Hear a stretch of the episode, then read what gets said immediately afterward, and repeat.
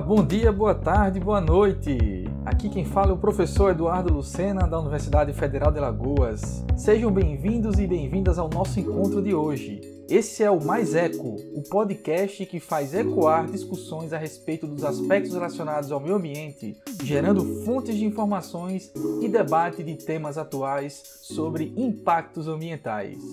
No episódio de hoje discutiremos sobre qualidade do ar e dispersão de poluentes na atmosfera. Quais são os desafios e soluções para os problemas relacionados à qualidade do ar? O número crescente da circulação de veículos no mundo e as atividades industriais são fatores que contribuem fortemente para a poluição da atmosfera. Esta pode ser originada também por fontes naturais como queima acidental de biomassa, material derivado de plantas ou animais, e erupções vulcânicas. Novas fontes de poluentes, como a queima de combustíveis fósseis pelos motores, a combustão e a expansão também das indústrias siderúrgicas ganham força com a Revolução Industrial. Isso ocorreu sem o acompanhamento dos possíveis danos que esses poluentes poderiam causar à saúde humana. Esses acontecimentos refletiram em episódios de poluição excessivas, que geraram um aumento no número de mortalidades em algumas cidades da Europa e dos Estados Unidos. Pode-se destacar o mais grave dos episódios ocorridos em, ocorrido em 1952, na cidade de Londres, que foi provocado por uma inversão térmica em que uma quantidade demasiada de poluentes permaneceu sobre a cidade durante três dias, ocasionando um aumento de 4 mil mortes em relação à média do mesmo período. Em decorrência da grande importância do tema qualidade do ar e dispersão de poluentes na atmosfera, convidamos para participar desse episódio Idivando Caetano de Moura, que é engenheiro ambiental e sanitarista, pós-graduado em Engenharia de Segurança do Trabalho e diretor de processos da Ambimet Engenharia. Há 12 anos, Idivando auxilia gestores ambientais de processos industriais na gestão de suas emissões atmosféricas e seus impactos na qualidade do ar ambiente. Edivando, para iniciarmos, eu gostaria que você é, explicasse por que motivo a poluição atmosférica é uma questão prioritária. É, primeiro, Eduardo, agradecer pelo convite, agradecer a turma que está ouvindo a gente nesse momento.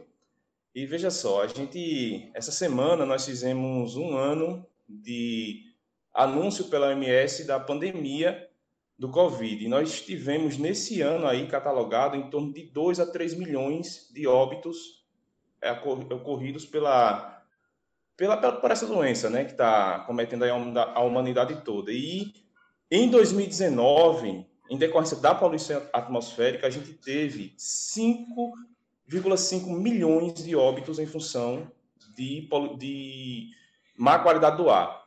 Então, é, só por isso já é uma questão de, de prioridade máxima da, do, do, poder público, é, e porque também a poluição atmosférica ela é um inimigo invisível. A gente não consegue, é, assim como saneamento básico, que está é, bem claro ali para que é, o poder público ele tome as ações, na poluição atmosférica a gente não consegue ver os problemas acontecendo nem sempre. E esse já é um fato muito relevante, a Organização Mundial da Saúde ela leva muito em consideração, sobretudo nos grandes centros urbanos, é, essa, essa questão dos óbitos em função dessa má qualidade do ar e da poluição atmosférica. Bacana. Mas assim, a gente começou né, falando sobre poluição atmosférica. E de fato é um tema bastante importante, né? ainda mais nessa situação atual que nós estamos vivendo. Mas eu queria que você, Edivando, definisse aqui para os nossos ouvintes o que é poluição atmosférica. É, poluição atmosférica é quando a gente introduz na atmosfera, né? É importante a gente entender que a atmosfera é essa camada fina de ar que envolve o planeta Terra, é uma substância numa concentração que ela venha trazer um prejuízo, venha trazer prejuízo para a saúde humana ou ao meio ambiente, né? Um, um, prejuízo à fauna, à flora, aos recursos naturais. Então, toda vez que, que seja por ação do homem ou até por uma ação natural, como é o caso das erupções vulcânicas, das queimadas, há uma concentração no nível que vem trazer esse prejuízo para o ser humano e para o meio ambiente, isso é conceituado como poluição atmosférica. Bacana. É, Edivando, também uma questão importante, é, na sua opinião, a poluição atmosférica é um problema novo? E também uma outra questão que é bastante relevante, né? De onde vem a poluição atmosférica?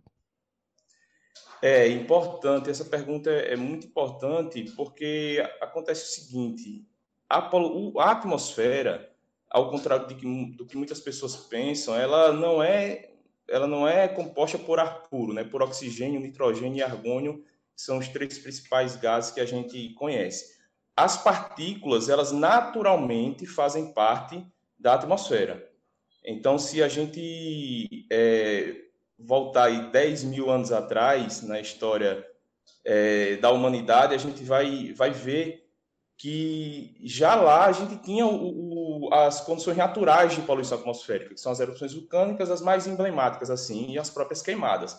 E o, e o organismo humano, ele, ele, já, é, ele já se adaptou a essas partículas no ar, porque o nosso trato respiratório, ele evoluiu para reter as partículas antes que elas cheguem nos nossos pulmões. Então, os nossos pelos nasais, as curvas que existem nosso trato respiratório, elas servem justamente para que a gente não inale essas partículas finas, né? É, mas isso veio muito mais à tona e, e, e os grandes acidentes começaram a acontecer com a Revolução Industrial. Porque com a entrada da máquina a vapor, a queima dos combustíveis fósseis, os problemas eles vieram a acontecer de forma pontual e severa. Né? no Brasil, a gente tem exemplos disso.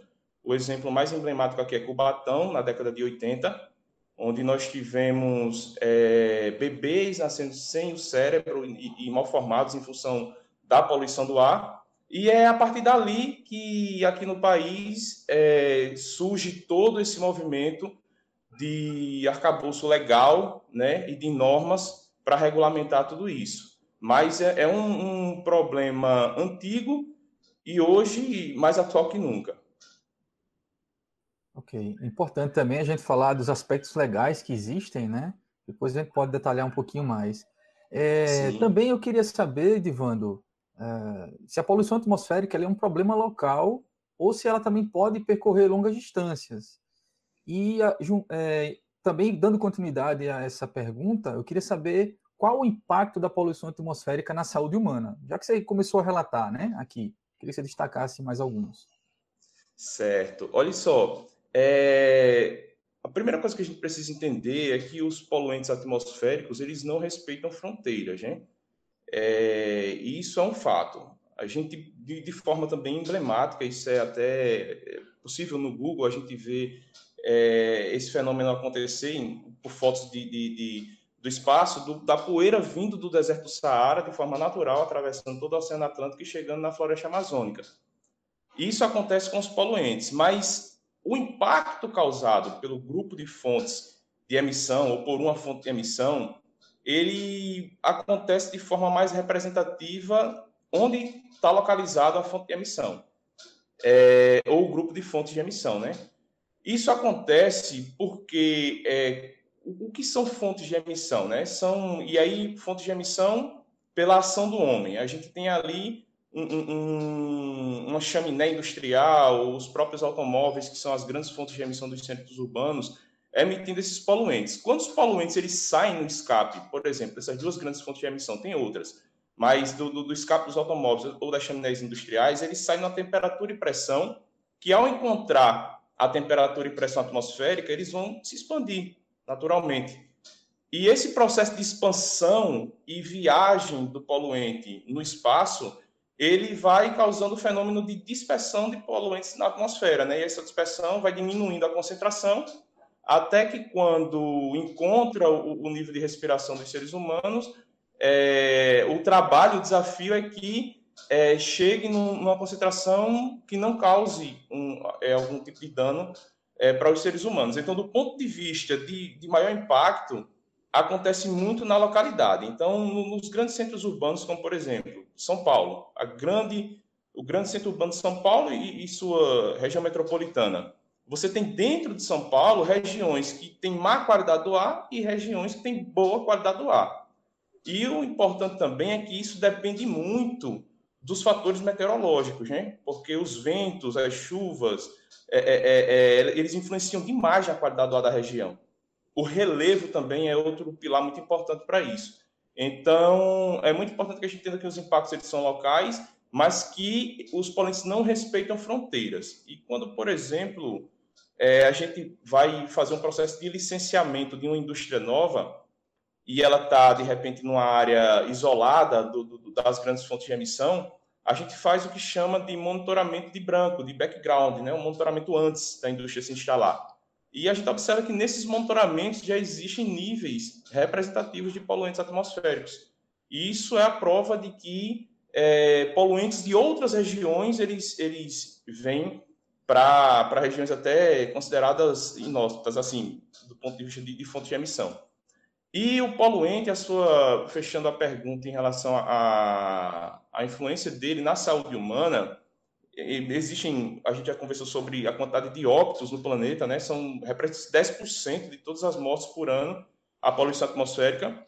E a, a gran, o grande problema né, dos poluentes no, no ser humano é quando ele alcança o pulmão e, as, e, a corrente sanguínea, porque aí são os problemas cardiovasculares que a gente tem em função desse alcance do poluente. E isso se dá em função, é, falando de, vou falar de partículas agora, do diâmetro dessas partículas. Então, quanto mais finas forem as partículas, maior será o alcance dela, delas no, no organismo humano. E hoje nós temos no, na, na nossa legislação Resolução CONAMA 491-2018, essa separação desses padrões.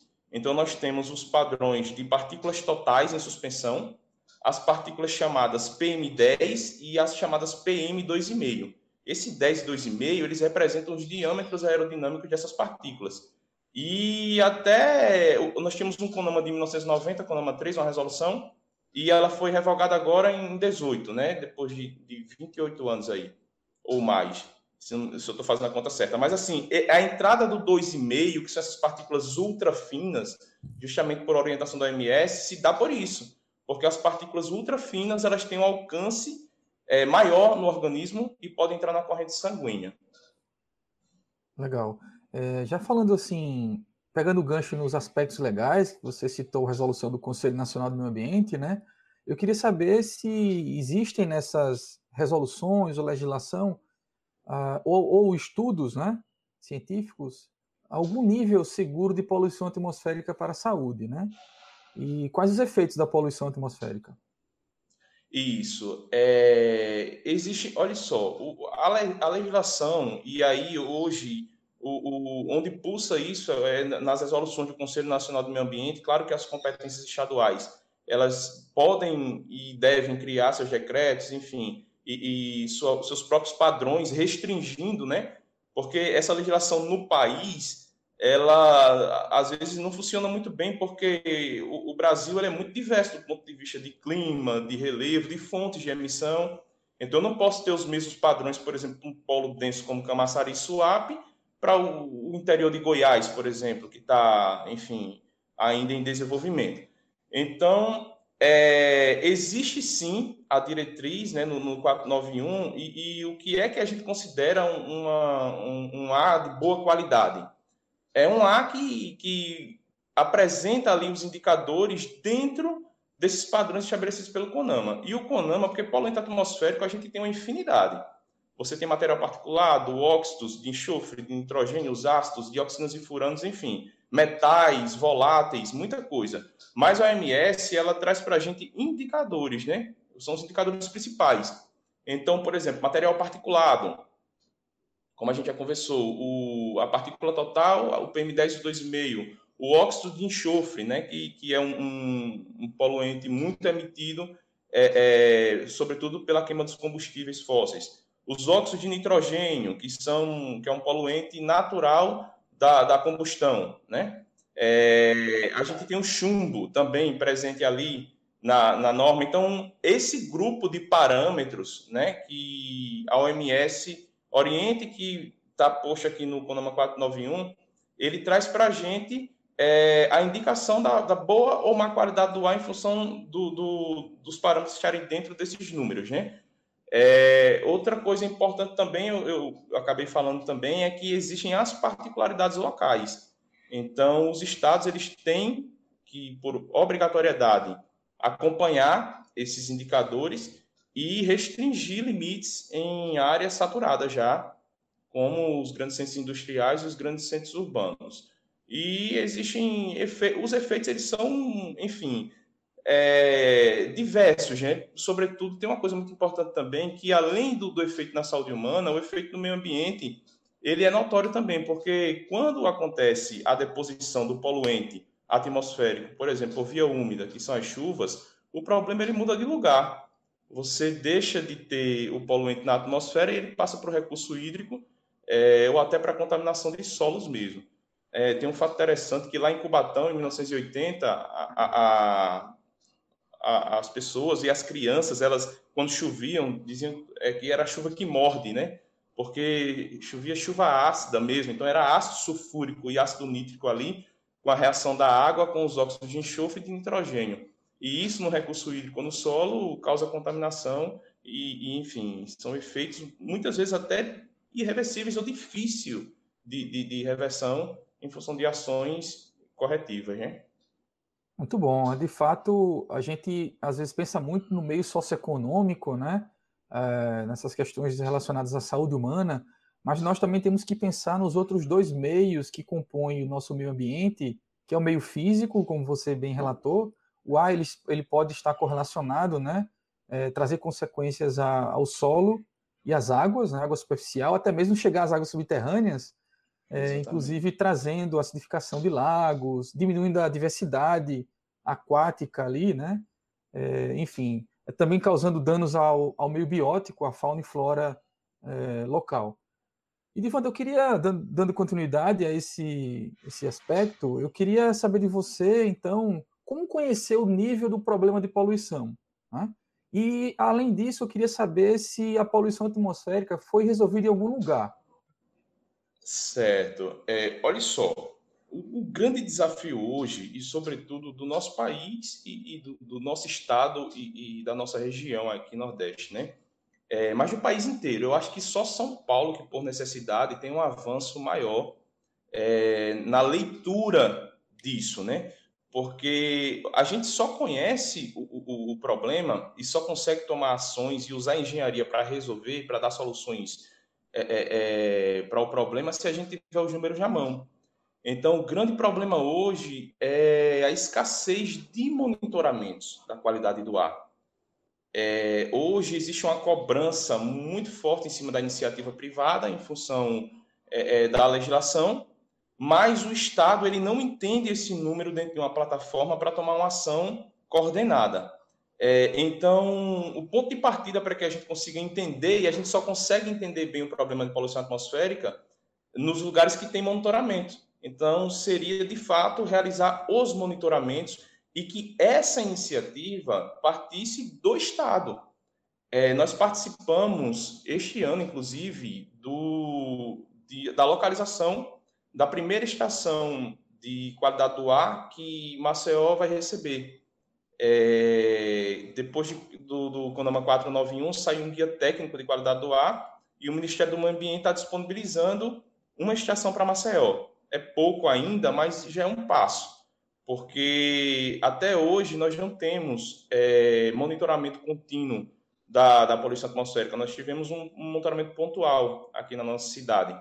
E isso vai trazer avanço, porque com os números de mão é possível é, tomar medidas é, preventivas né, de, de, caráter da poluição atmosférica. É, isso foi resolvido sim. É, o, o problema lá em Cubatão, ele foi resolvido com a instalação de filtros nas fontes de emissão. Então, é, parece até uma, uma coisa bem trivial, né, banal, mas é, isso é uma coisa que precisa ser levada em consideração, porque existem, por exemplo, as caldeiras do, do, do setor sucroalcooleiro, sucroenergético aqui do Nordeste, elas são caldeiras antigas, tem caldeiras há 50, 60 anos, e que foram reformadas e que não acompanharam a, a inovação tecnológica, por exemplo, que as caldeiras do eixo São Paulo, Goiás, enfim, é, tem, tem esse avanço. Então, o, o, o grande, é, a grande sacada para a poluição atmosférica é você reter o poluente ali na fonte de emissão, para que ele não, não, não vá para a atmosfera ou vá nos níveis aceitáveis. Então, o, os lugares onde, onde foram resolvidos os problemas, eles foram ou com a diminuição das fontes de emissão ou com o, o, o investimento em sistema de abatimento de poluentes. Algo muito importante também da gente visualizar é que nos grandes centros urbanos da, dos maiores problemas no mundo, que é na Índia e Nepal, a gente observou com a chegada da, da, dessa pandemia a diminuição drástica do, dos níveis de poluição atmosférica. Então, veja que eh, em alguns lugares a, a própria atividade humana ela precisa ser repensada. O, o, o meio de, de, de, você produzir e de você viver naquela sociedade já satura. Então, lá na Índia, você tem bares de, que oferecem ar puro, né? enfim, a turma até com aroma, porque o negócio é tão crítico que, que você não consegue respirar é, uma, uma, uma, dos padrões nas ruas, né? Então, a, essa, isso vem trazer uma reflexão para a gente, né? Como é que a gente vai se desenvolver e os países em desenvolvimento são os mais afetados pela poluição atmosférica. E isso quer dizer o quê? Que não é a atividade industrial, porque os países ricos eles têm uma alta atividade industrial, mas eles também têm um alto investimento em tecnologia para abatimento de poluentes. Então, onde os problemas foram resolvidos, é, é, teve um investimento no, no, em abatimento de poluentes. Legal, isso é interessante, né? Muito importante.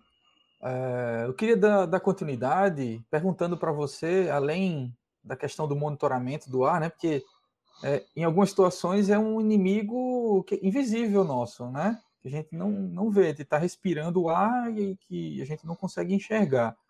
É, eu queria saber, na sua opinião, Edivando, também, quais medidas, quais outras medidas além do monitoramento, por exemplo, é, a gente conhecer, ter dados, informações, né? Que o, os governos podem tomar para melhorar a qualidade do ar. Isso. Olha só, é, quando a gente está é, tratando dos, dos, centros urbanos, que é onde as pessoas vivem, né? As pessoas vivem nas cidades, nas ruas. O, o grande vilão e as grandes fontes de emissão são os, os automóveis.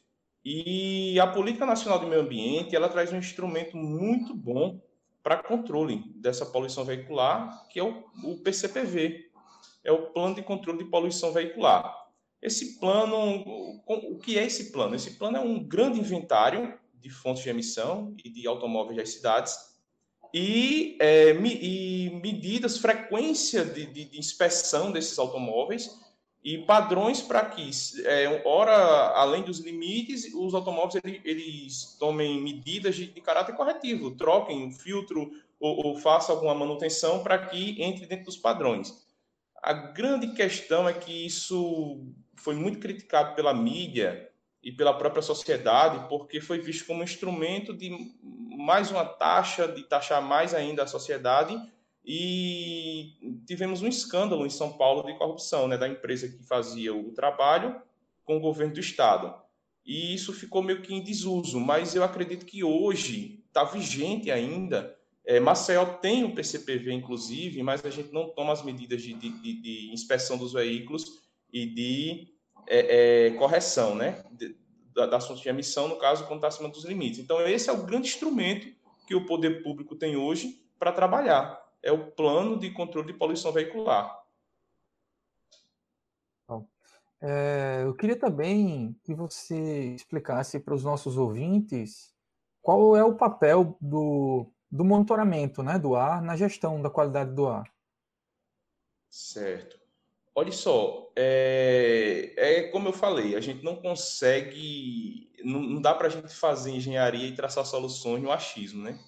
A gente só consegue, de fato, monitorando. E existe uma, uma pergunta que, que, às vezes, até a própria sociedade faz, que é a seguinte, que é como é que é coletado o ar, né? E a gente acredita, até quem não é da área, que a coleta do ar se dá pelo, por um monitoramento. Mas a, a pergunta correta é como é que a gente vai coletar os poluentes presentes no ar? Então, é, fazer o monitoramento, além de você olhar para o número em si, além de você quantificar, é importante porque você vai caracterizar. Eu preciso saber que tipo de substância e que tipo de, de, de, de, de poluente é aquele que está ali naquela minha atmosfera para que eu consiga tomar as ações. Então, o próprio material particulado, ele é o grande indicador, né? Porque as partículas sólidas ou líquidas em suspensão, é, elas são muito nocivas, mas, sobretudo, existem particulados e particulados, né? Existem particulados que têm composições químicas diferentes, dependendo da, da, emissão, das suas fontes de emissão. Então, é muito importante a gente monitorar para quantificar e para caracterizar isso, para que a gente consiga entregar a solução ideal no controle da poluição atmosférica. A gente tem um indicador é, nos processos de queima de resíduo hospitalar, por exemplo, e de coprocessamento de resíduo em processo de, de clinker, que são as dioxinas e furanos, né? Que são, é, são os PCBs, eles são muito perigosos. Inclusive, o limite dele é, é muito menor, por exemplo, que, do que o limite de um óxido de enxofre. Então, o limite é em nanogramas, porque o, o efeito nocivo à saúde é muito grande. Então, não dá para a gente é, tomar ações sem saber, sem monitorar e sem conseguir caracterizar e saber a quantidade dessas coisas. Por isso que é, o monitoramento é tão importante nesse controle. Certo. E seguindo ainda a linha da redução, da mitigação, né? É, e quando sim, e quando não é possível compensar os impactos, eu queria saber de você sua opinião sobre quais ações as empresas e a indústria poderiam implementar para trabalhar nessa redução aí da melhoria da qualidade do ar, né? E o que posso fazer para melhorar, por exemplo, a qualidade do ar local? Certo. Olha só, as indústrias, é, o, o passo principal está no planejamento, né? A gente hoje, é, a, a, questão ambiental e de poluição atmosférica, ela está vindo muito mais à tona no planejamento do, do, da, da, das implantações de novas plantas. Então, eu, por exemplo, nesse momento estou trabalhando com um projeto em Pernambuco da implantação de uma nova planta de, de baterias. E a, a, questão de poluição atmosférica ela está levada muito em consideração como prioridade. E a gente está trabalhando com mudança de layout de planta, é, de sistema de abatimento, do, do processo em si para que uma vez que essa planta seja instalada, a gente não esteja com um problema na mão, porque aí é muito mais difícil é, corrigir. Então, acho que o ponto principal é esse. É, no planejamento de novas plantas, a gente levar esse tema em consideração e a gente tem ferramentas e, e, e, e enfim, e metodologia e, prática para fazer isso. Agora, do que já está instalado, é, é o investimento em tecnologia de abatimento ou de alternativa de combustíveis, novos combustíveis, né? Porque o grande vilão hoje da poluição atmosférica é a queima dos combustíveis que, que, que lançam os poluentes que, que não são desejáveis na atmosfera. Então, o processo de coprocessamento de resíduo, por exemplo, de coprocessamento, desculpa, coprocessamento para a produção de clinker, e é o coprocessamento de resíduo. Ele, existe uma legislação que permite que substitua o coque, né, o próprio coque na queima do, do forno de clinker para a produção de cimento por outros combustíveis alternativos, né, que iriam trazer um dano ao ambiente. Então, por exemplo, a borracha do pneu ela é muito utilizada nessa substituição. E a gente observa que você é uma cadeia, né? Você deixa de extrair o próprio coque do, do, do, do que já é um já tem uma agressão na mineração e passa a, a coprocessar um resíduo que seria um passivo já no ambiente. Então, esses tipos de coisas, de substituição, de inovação tecnológica e de planejamento antes da instalação de novas fontes são muito importantes. Outra coisa importante também é o crescimento das cidades. Né? A gente tem que levar isso em consideração no plano diretor das cidades, é, tem, tem que ficar muito atento, sobretudo porque aí voltando, existem duas grandes realidades, né? os grandes sítios industriais, e aí é, são as questões das chaminés e, e, das outras fontes de emissão da indústria, e onde a, a, turma vive, o povo vive, e às vezes isso se confunde, né? isso se está ali é, conflitando. Mas nas cidades, o, o, os automóveis, que são os grandes vilões, o, a grande ferramenta, como a gente conversou, é o PCPV.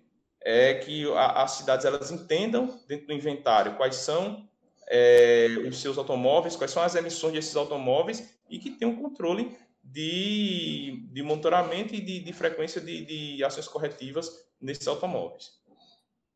Maravilha. É, eu sei que você falou lá no começo, mas eu queria perguntar novamente, porque é, talvez nosso público esteja nos ouvindo, né, seja aqui muito da nossa região de Alagoas, eu queria saber de você, Edivando, se em Alagoas ou em Maceió ou alguma outra cidade existe algum monitoramento da qualidade do ar? Então, é, nós fizemos um, um, Alagoas, Maceió fez um monitoramento para construção do PCPV, mas foi algo muito pontual. É, nós não fizemos de lá para cá um monitoramento de forma contínua, e o fato é que não temos. Agora, nós somos, como diz a música, abençoados por Deus, né? É, porque é, nós somos muito influenciados pelas brisas marítimas. Então, os ventos, eles estão em segundo lugar, as chuvas, elas são é o grande lavador de gases natural da atmosfera, mas os ventos, eles ajudam muito na dispersão dos poluentes e a gente não ter um problema ainda latente, né? É um problema ainda é, é, é, é visível né, e, e, e, posto por conta dessas questões de, de, de, clima que nós temos que favorecem. Mas a gente precisa ficar com o alerta ligado, a cidade não para de crescer, é, todo dia sai um bairro novo, todo dia sai uma rua nova, e, e todo dia é emplacado mais um, um carro, e a gente precisa tomar cuidado com isso. Então, hoje não temos, mas, como eu falei, nós participamos da reunião para localização dessa estação de qualidade do ar e estamos muito confiantes que Maceió vai receber, e isso é para o país inteiro, tá? Várias capitais vão receber é, essas estações, e dependendo do número de habitantes, tem, tem capital recebendo mais de uma estação, tem capital recebendo só uma, e a gente entende que o futuro seja melhor e que a gente consiga ver esses números. Essa estação que você falou, tem um critério para a escolha dela, localização? Seria local de maior movimentação e trânsito, porque, por exemplo, a minha maior curiosidade, né, nós temos ali a grande via de movimento nossa, que é a via Fernandes Lima e a Duval de Góes Monteiro, né? E a grande curiosidade que eu tenho é de saber como é que é a qualidade do ar ali naquela região. Exatamente. Olha só, o Conama 491, ele já deixou a deixa e aí em 2019, se não me falha a memória, o 20, saiu guia técnico é, de qualidade do ar. E esse guia ele traz as diretrizes para a localização dessas estações. Né? Então, a, a, o que a gente deve levar em consideração prioritariamente é, nessa ordem são as fontes de emissão, né? as condições climáticas, e aí nelas a gente olha diretamente para a resultante de ventos da região, porque são os ventos que levam os poluentes, e aí o guia ele traz um padrão para se você quer olhar para os poluentes no escala regional, é, é, local ou regional. E aí ele, ele distancia essa estação da fonte de emissão em determinados metros e também é, sobe na altura o ponto de captação dos poluentes. Então, existe essa prioridade aí de condições climáticas, fontes de emissão, espaçamento, distância da fonte de emissão em função dessa, desse objetivo que o Estado vai querer olhar e por último, ele entende também a segurança do equipamento, né? Esse equipamento é um equipamento muito caro e que ele precisa ficar no lugar seguro. E traçamos alguns pontos, e quem conhece Maceió, de fato, Fernandes Lima é, é o ponto de maior impacto, e a resultante de ventos ali, ela vem, não sei se eu vou conseguir agora, sem imagem, traçar bem, né? Mas ela fica ali no lado oposto, do lado do, do CEPA, né? Inclusive ali do lado do Pinheiro. A gente tem aquelas que, por essas questões do Pinheiro aí foi levantado em consideração essas questões de segurança. O, o quartel também ele foi tido como um ponto de, de, de boa influência. Então, para uma, uma estação, a gente precisa é, procurar esse ponto de má influência, mas a nossa expectativa também é que se desdobre em vinda de, de mais estações, porque a gente tem várias realidades dentro da nossa cidade. Maravilha. É, voltando agora para a nossa situação atual, né, que atualmente nós estamos vivenciando uma pandemia que está trazendo, aí, trazendo aí grandes uh, perdas né, para a nossa sociedade, muitos problemas. Eu queria saber de você, Ivando, se existe alguma ligação entre a má qualidade do ar e os piores resultados de saúde da Covid-19 nesse momento. Sim, é, olha só, existe um, um, vamos falar assim, né? Existe uma, um ar, um tipo de ar, se a gente pode falar assim, é, que é pouco visto pelas próprias políticas públicas, mas é um ar que todos nós estamos expostos todos os dias em nossas casas e nos ambientes que a gente convive, que é o ar climatizado.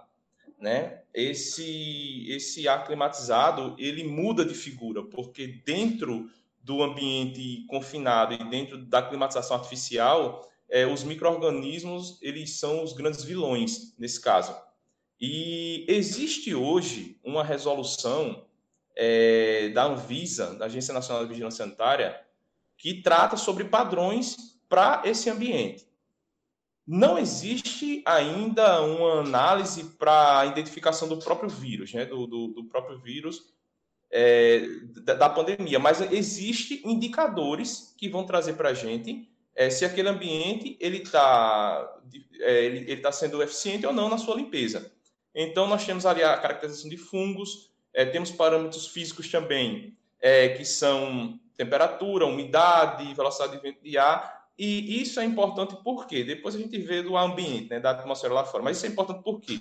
Porque como o, o, a doença, o COVID, ele é uma doença respiratória, quando você já está fragilizado por um outro fator de risco, né, que fez fragilizar o seu sistema imunológico ou respiratório, você está mais suscetível a, a, contrair o vírus. Então, a grande discussão hoje, na boa qualidade do ar, dos ambientes internos e externos, é que você não traga mais um problema para facilitar é, é, é, a entrada do vírus no organismo humano. É, na poluição atmosférica, ambiente também, a mesma coisa, porque quando em ambientes de alto índice de poluição atmosférica, as pessoas começam a ter problemas respiratórios e, sobretudo, é um fator de agravo para é, o Covid. Então, a ligação é direta entre, entre a boa qualidade do ar, nesse caso aí, e, e os olhares estão sendo. Hoje, nós temos na ABNT uma discussão fervendo para essas, essas condições de, de, de, ambientes climatizados artificialmente e, e, que isso seja realmente levado em consideração como um fator de, de auxílio à, à saúde pública, né?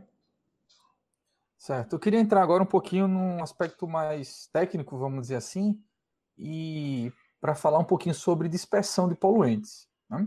Então, gostaria que você explicasse né, para a gente sobre os modelos de dispersão de poluentes como uma ferramenta para a gestão de qualidade do ar. Perfeito. É, hoje, o trabalhar com modelo, né, trabalhar com um modelo matemático, onde ele vai entender ali as condições meteorológicas, as condições de fonte de emissão, é algo fundamental para quem está querendo fazer um trabalho de, de gestão mesmo do, da poluição do ar.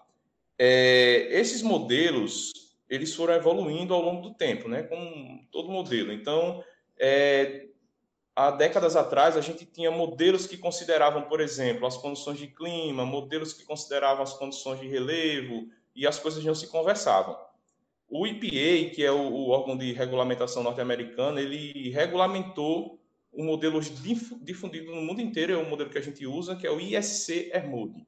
Esse modelo ele considera as condições de meteorologia, ele considera as condições de fonte de emissão, de fontes de emissão estruturais e, e de emissão de poluentes, ele considera os relevos, o relevo da região e ele considera também os efeitos das edificações próximas.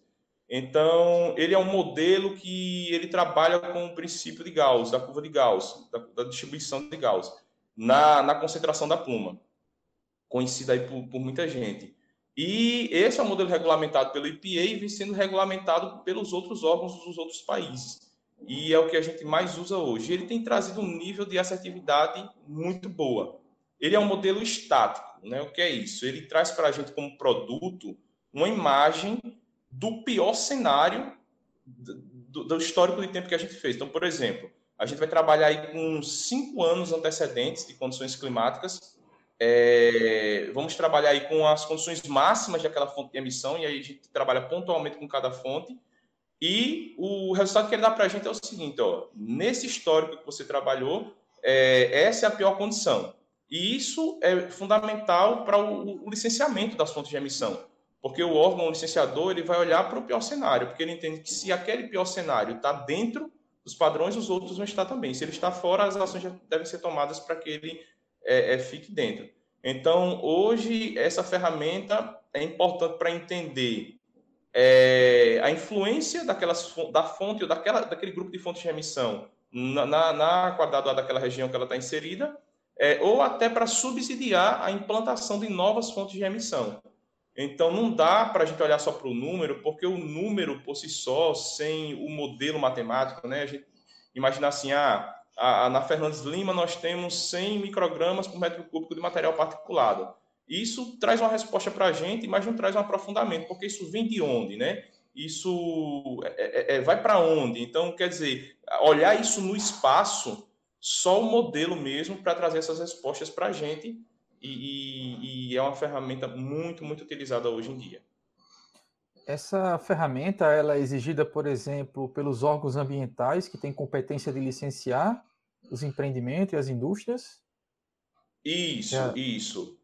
É, nós, nós temos ela, por exemplo, a ferramenta ela está posta, inclusive o modelo ISR Mode ele está postulado no Conama 316, que ele trata da implantação de novos incineradores de resíduo hospitalar. Não existe ainda uma regulamentação nacional para qualquer tipo de fonte de emissão, mas essa indicação no Conama 316 tem dado base para que os órgãos licenciadores também peçam para outras fontes de emissão, porque é, faz sentido para o 316, mais ainda por conta do alto grau de, de, de impacto que tem um, um, processo de incineração, né? De, de, de poluição atmosférica, o potencial poluidor que tem um processo desse. Mas os órgãos eles têm usado para todas as fontes que ele responde muito bem. Acredito que seria um, uma ferramenta muito importante, por exemplo, para se fazer análise de risco, né?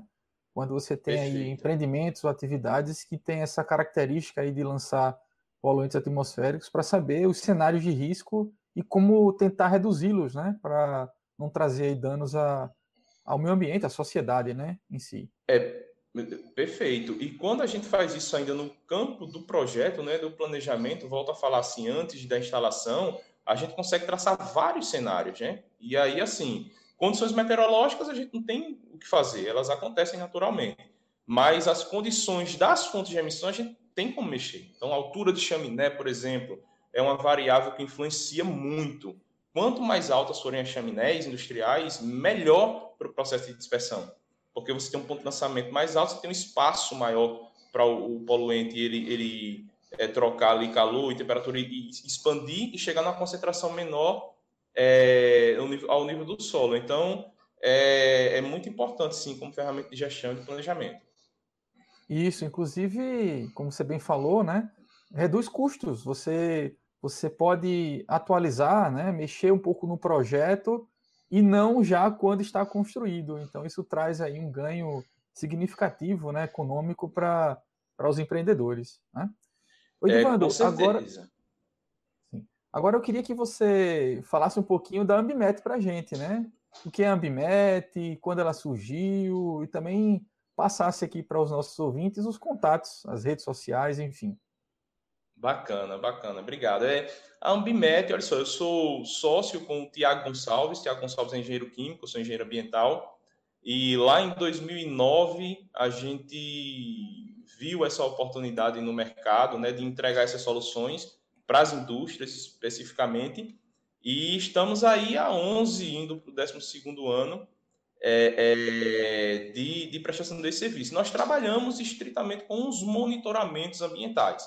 Então, sejam eles é, é, no ambiente, né, propriamente, que é o monitoramento no próprio recurso, seja no ar, na água, no solo, e a gente trabalha muito com o ar, porque nós iniciamos com isso, e a nossa maior expertise é com qualidade do ar e poluição atmosférica, e nós trabalhamos também com os monitoramentos nas fontes de emissão.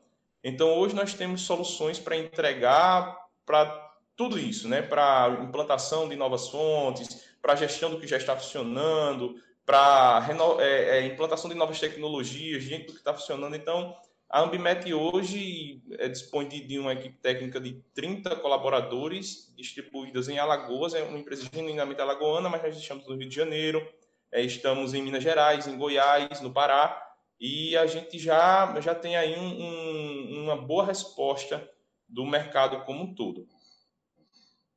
Bacana, que bom. É, nós também temos como, como ouvinte, né, nosso público, muitos alunos, muitos é, profissionais aí que estão ainda pensando em, em escolher uma área, né? E essa é uma área muito atual, promissora. Então, eu queria que você, como um profissional já com essa experiência de mercado, falasse para nossos ouvintes, né? Dicas, desse dicas. O que é que você aconselharia para quem gostaria de seguir trabalhando ou pesquisando nessa área, né? Por exemplo, o que é, que é importante de destacar nos cursos de engenharia, é, de conhecimento, de habilidades, enfim, e outros aspectos também que você achar relevante. Certo, bacana. Olha só, é, o engenheiro ambiental ele tem uma capacidade muito boa de entendimento de todos esses fenômenos de poluição atmosférica e de qualidade do ar. Mas eu acho que uma parceria muito boa que o engenheiro ambiental ele deve ter, ou a engenharia como toda, é o meteorologista. Esse, esse trabalho aí desses dois profissionais da engenharia com a meteorologia é fundamental para o bom entendimento é, é, dessas questões. É, falando de cursos, assim, cursos extra-academia, hoje o grande propulsor de, de, conhecimento no país é a CETESB, né? A CETESB que é a Companhia de São Paulo de Saneamento. Então, você entra no site da CETESB, eles têm, inclusive, hoje está online isso, e é muito bom porque são profissionais com experiência vasta, porque lá foram, foi onde aconteceu os maiores problemas no nosso país. Então, é, existe muito conhecimento muito bom lá na CETESB, né? Falando do, dos cursos de engenharia, eu acho que quem quer trabalhar com qualidade do ar não pode é, perder o olho da química, química orgânica, química analítica, porque o laboratório ele é peça fundamental no entendimento disso tudo. As amostras elas são trazidas para o laboratório e a, a gente faz esse, esse levantamento e o entendimento desses números dentro de uma análise de bancada é muito importante. Outra coisa também que tem ajudado muito é disciplina de mecânica de fluidos, é, é, é, disciplina, as operações unitárias também, tudo isso são fundamentais para quem quer entregar soluções boas para a indústria. E aí, na indústria, você, como engenheiro, você pode trabalhar é, é, em três frentes. Ou você é o próprio gestor industrial ali, ambiental, e aí você precisa ter esse entendimento ou você é quem está cobrando, pode estar trabalhando no órgão ambiental, ou você é quem está fornecendo o serviço, que é o meu caso. Então, em, em qualquer área que você estiver atuando aí, essas coisas são fundamentais para você desempenhar bem. Bacana. E também não podemos esquecer, né, do cálculo, da importância do cálculo até para os modelos que a gente vinha falando, né? É, a, a, é, mecânica dos fluidos também tem envolvimento com cálculo, né? Que às vezes a gente os alunos, poxa, onde é que eu vou aplicar isso aqui que eu estou estudando? Então, tem uma gama aí de possibilidades de aplicação. Bom, é, apesar do... Pode falar. Só para finalizar, professor, apesar do modelo já ter o algoritmo fechado, mas obviamente que, como pesquisadores, a gente sempre tem que estar tá propondo, né? Enfim, atualizações e, e melhorias nesses modelos. Eles, eles, eles evoluem a todo tempo. E o cálculo aí é fundamental para que a gente avance nesse sentido. Isso, bacana. Então, gostaria de agradecer muito o Edivando, o Caetano, né, da Ambimet, por esse, por esse nosso bate-papo, foi muito interessante e já queria deixar aqui aberto para que a gente estreite mais, né, é, nosso canal de comunicação para que venha outros podcasts ou de repente outras atividades, eventos, é, lives, enfim, para que a gente realize. Tá bom, Edivando? Muitíssimo obrigado pela sua disponibilidade. Desejo sucesso para você, para a Ambimet aí, vida longa. Tudo de bom. Obrigado, professor. Obrigado à turma que está ouvindo a gente aí. Eu estou à disposição a hora que precisar para a gente conversar sobre esses assuntos que são importantíssimos para o desenvolvimento da nossa sociedade como um todo. E esse foi o Mais Eco, podcast criado pelo professor Eduardo Lucena da Universidade Federal de Alagoas.